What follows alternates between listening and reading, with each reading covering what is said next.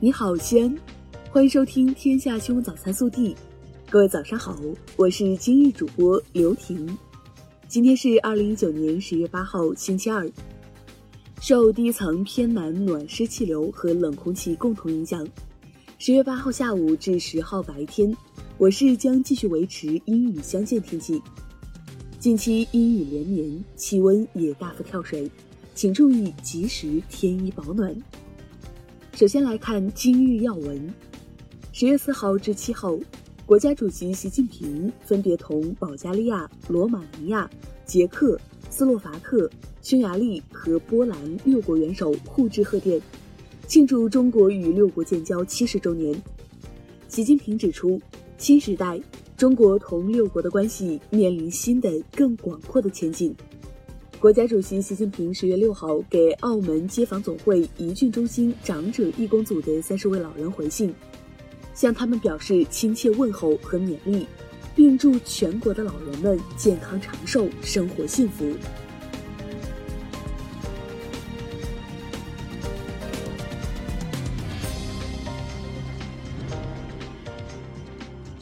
本地新闻，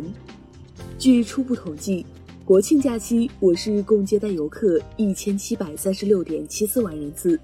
收入一百五十一点八七亿元，位列国庆国内自由行人气目的地城市第九位。据监测，二零一九年国庆长假，陕西省商品销售实现三百七十亿元，同比增长百分之十一点一；西安实现商品销售额二百二十一亿元。同比增长百分之十一点八，其中商品零售一百九十七点四八亿元，同比增长百分之十一点五；餐饮销售二十三点五二亿元，同比增长百分之十五点四。二零一九年国庆旅游账单日前出炉，西安多项指标位列全国前十，在国庆人气最旺景区榜上，西安城墙、华清宫、兵马俑景区纷纷上榜。十月一号到六号国庆期间，西安收获了六个蓝天，其中三个优级蓝天。这三个优级蓝天将今年西安的优级天数刷新到三十三天，超过了去年全年三十个优级天的历史最佳纪录。国庆假日期间，西安公交累计客运量达一千八百九十点一二万人次。此外，记者从市运管处获悉，十月一号至七号。全市投放客运车辆共两万六千八百三十七辆，发送班次共五万六千四百八十七班，客运量共一百三十点六七五一万人次，投放加班车共三千零八十九辆。国庆长假期间，西安市公安局万余名民警坚守岗位，圆满完成安保任务。确保全市广大群众和中外游客度过了一个安全祥和的国庆假期。城管执法部门出动执法人员两万六千三百余人次，对城市管理重点工作和国庆期间多发的城市管理问题，有针对性地做好预防、查处和整治工作。昨日，记者从陕西省老龄委获悉，我省已实现养老保险全覆盖。老年人健康管理率达到百分之七十，医养结合照护服务供给不断扩大，二百九十三点八万高龄老年人领取生活保健补贴。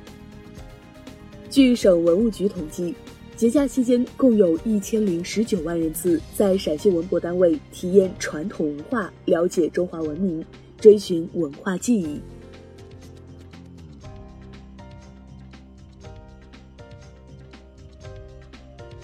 国内新闻，文化和旅游部七号表示，国庆七天长假期间，全国共接待国内游客七点八二亿人次，同比增长百分之七点八一，实现国内旅游收入六千四百九十七点一亿元，同比增长百分之八点四七，七天合计出境游突破七百万人次。商务部七号发布数据显示，十月一号至七号。全国零售和餐饮企业实现销售额一点五二万亿元，比去年同期增长百分之八点五。七号国庆假期进入最后一天，铁路迎来返程客流最高峰，发送旅客一千六百七十九万人次，加开旅客列车一千二百六十列，是国庆假期加开列车数量最多的一天。嫦娥四号探测器已顺利完成第十月昼的科学探测工作，近日已进入第十月夜休眠。玉兔二号巡视器目前累计行走二百八十九点七六九米。嫦娥四号和玉兔二号已突破十个月球日工作期，远远超出设计寿命。近日。国际惯性聚变科学与应用 （IFSA） 会议颁发了2019年度爱德华·泰勒奖，这是世界聚变能源领域最高奖。我国理论物理学家、中国科学院院士贺贤土荣获殊荣。成都地铁六号线七号实现全线贯通，据悉，这是我国西部地区最长的全地下轨道交通线路，全长六十八点四公里。十一黄金周期间，有网友在河南开封府景区拍下一段多名儿童在进入区域内嬉戏打闹的视频。景区工作人员称，当时游客众多，管理人员也在提醒劝阻。这种现象个别存在，但从整体看，游客的文明游览还是在进步。据猫眼电影数据显示，截至十月七号二十三点五十九分。国庆档影片《我和我的祖国》《中国机长》《攀登者》合计票房已突破五十亿元，较去年国庆档十九点零八亿元的总成绩同比增长百分之一百六十二。北京时间十月七号凌晨，二零一九多哈田径世锦赛在哈利法国际体育场正式落下帷幕，中国队以三金三银三铜列奖牌榜第四位。创造了继1993斯图加特世锦赛以来的最佳战绩。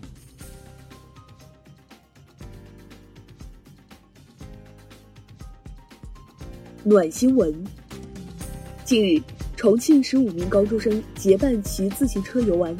直到天黑才往回走。因无夜间骑行经验，他们没有携带任何照明设备，也没有穿戴反光背心，再加上景区无路灯，险象环生。民警及时发现，开启警车上的警用大灯，一路护送他们到景区外。同学们表示，以后开展类似活动会做足安全功课。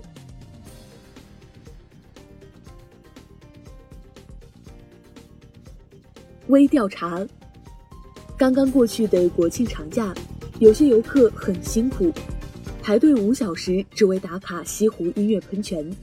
排号两万桌，只为打卡一家网红餐厅；堵车半小时，只为打卡一个名叫“立马回头”的公交站。很多地方只要沾上“网红”二字，人们就接踵而来。有时可能就是一个小巷子，有时可能是一家网红咖啡店。你怎么看这种打卡式旅游？更多精彩内容，请持续锁定我们的官方微信。明天不见不散。